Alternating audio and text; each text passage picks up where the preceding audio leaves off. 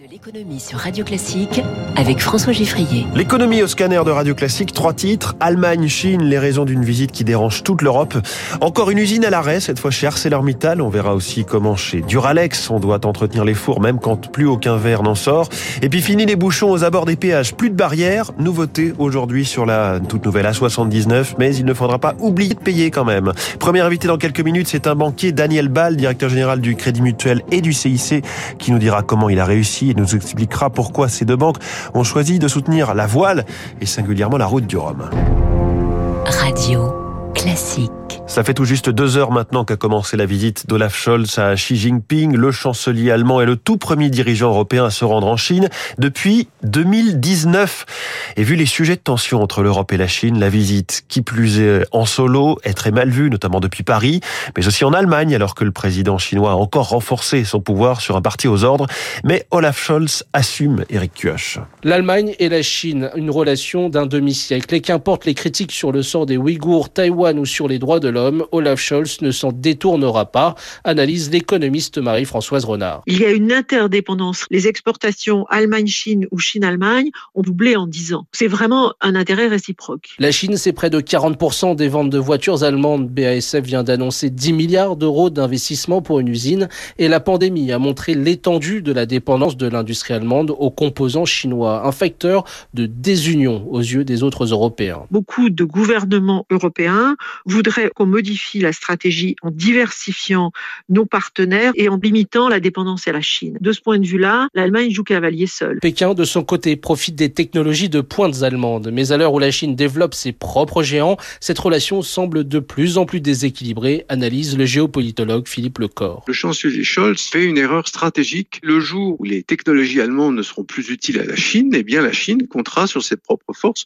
ce qu'elle d'ailleurs cherche à faire. Les détracteurs de Scholz regrettent qu'il ait refusé la proposition de la France d'une visite commune, ce qui aurait donné un semblant d'union des Européens face aux géants chinois. Eric Kioch, la Chine qui pourrait dès l'an prochain être notre principal concurrent pour nous approvisionner en GNL, le gaz naturel liquéfié dont nous aurons cruellement besoin pour refaire nos stocks. Je rappelle que l'automne en cours et l'hiver qui arrive ne devraient pas poser problème grâce au gaz russe que nous avions reçu il y a quelques mois, mais c'est fini.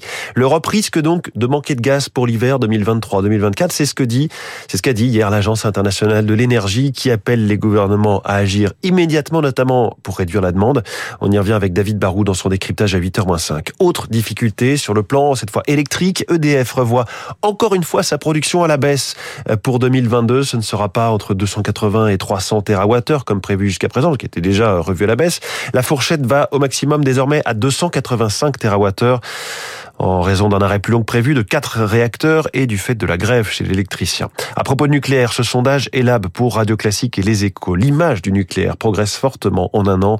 Il est davantage perçu comme une énergie d'avenir, garante de l'indépendance énergétique du pays et bon marché. Toutefois, sa sûreté et son impact environnemental clivent toujours. On en reparle à 8 heures avec le président d'Elab, Bernard Sananès. L'électricité qui coûte trop cher, même à un grand nom comme ArcelorMittal. Le groupe réduit son activité, va fermer temporairement un de ses deux hauts fourneaux de Fos-sur-Mer. Alors le cas d'ArcelorMittal doit nous alerter sur toute l'industrie européenne, c'est ce que dit Nicolas de Warren qui préside l'Union des industries utilisatrices d'énergie. Il y a de grands écarts de 30 à 40 entre les coûts de production d'une usine située en France et d'une usine située aux États-Unis, par exemple, au Moyen-Orient, qui se révèlent dans les pertes de parts de marché. Nous perdons des parts de marché, c'est-à-dire que les industries transformatrices s'adressent de préférence à des usines situées hors d'Europe au détriment d'un approvisionnement domestique en France. Et on est dans ce contexte-là où le coût de production en Europe explose et pour autant, les prix de l'acier au niveau mondial ont baissé de 30% depuis le, mois d'avril. Et donc, il y a un effet de croisement et il y a un moment donné où donc euh, produire n'est plus supportable, on conduit à perte et donc on prend des décisions de réduction d'activité comme on le constate aujourd'hui. Dans ce contexte, c'est une pause de 5 mois qui vient de débuter chez Duralex, contrainte elle aussi de suspendre sa production de ces célèbres verres euh, qu'on le voit par exemple partout dans les cantines.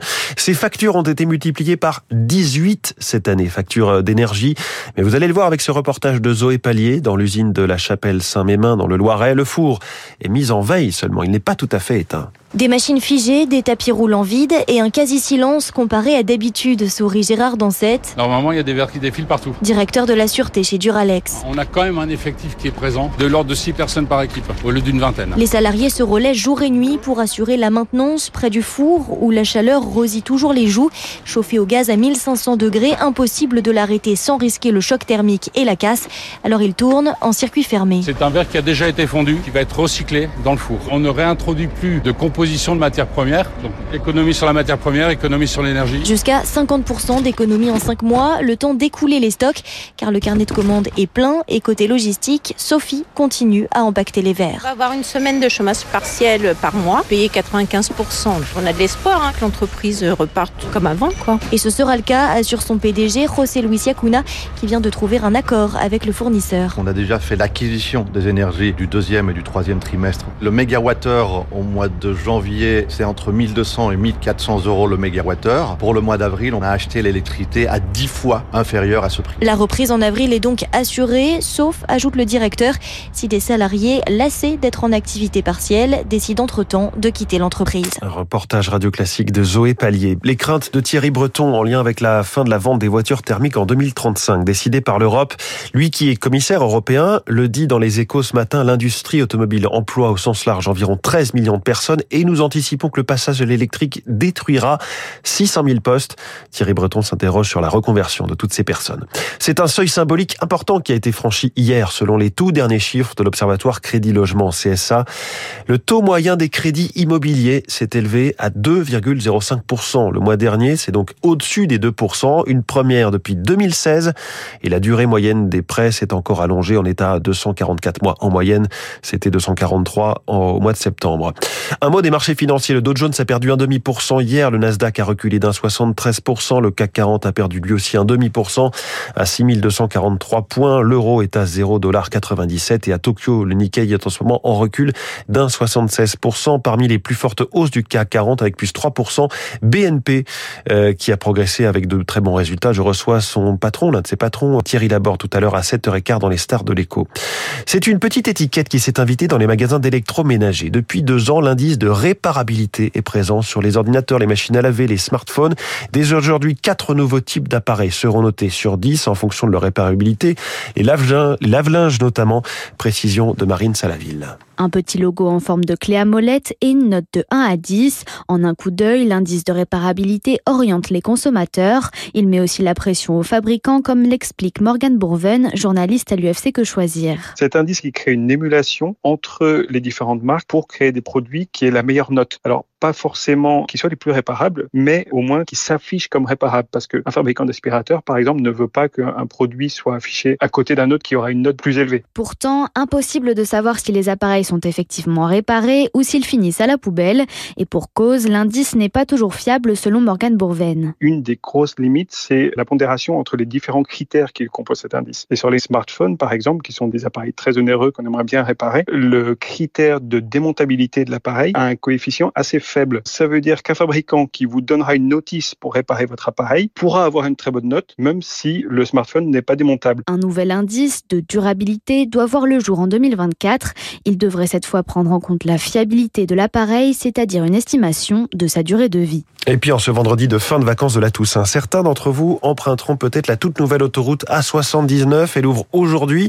Et si on en parle, c'est qu'il y a une petite subtilité. Bonjour Pierre Collat. Bonjour. Cette autoroute à péage n'a pas de barrière de péage. Oui, mais il faudra payer quand même. Pour cela, six portiques sont placés le long des 88 km d'autoroute. Ils lisent vos plaques d'immatriculation. Ensuite, plusieurs solutions pour payer. Le plus simple, c'est d'avoir un badge télépéage. Dans ce cas, il n'y a rien à faire. Vous êtes directement débité, comme sur un péage classique. Si vous n'en avez pas, ça se complique un peu. Vous pouvez enregistrer votre plaque et vos coordonnées bancaires sur le site internet. Vous serez débité chaque semaine. Pour les passagers occasionnels, il est possible aussi de payer via internet ou sur une des 16 bornes disponibles dans les aires d'autoroute par carte ou en liquide. Dans tous les cas, il faut être bien attentif. Si vous ne payez pas, au bout de 3 jours, c'est un surplus de 10 euros. Ça monte à 90 euros au bout de 15 jours. Au-delà de 60 jours, c'est 375 euros d'amende et le dossier est transmis à la police. Ça fait cher le trajet de quelques kilomètres. Merci Pierre Collage. Retiens donc qu'il ne faut pas oublier de payer. Tiens, à propos d'argent, un banquier vient de rentrer dans le studio de Radio Classique. Il est 6h47.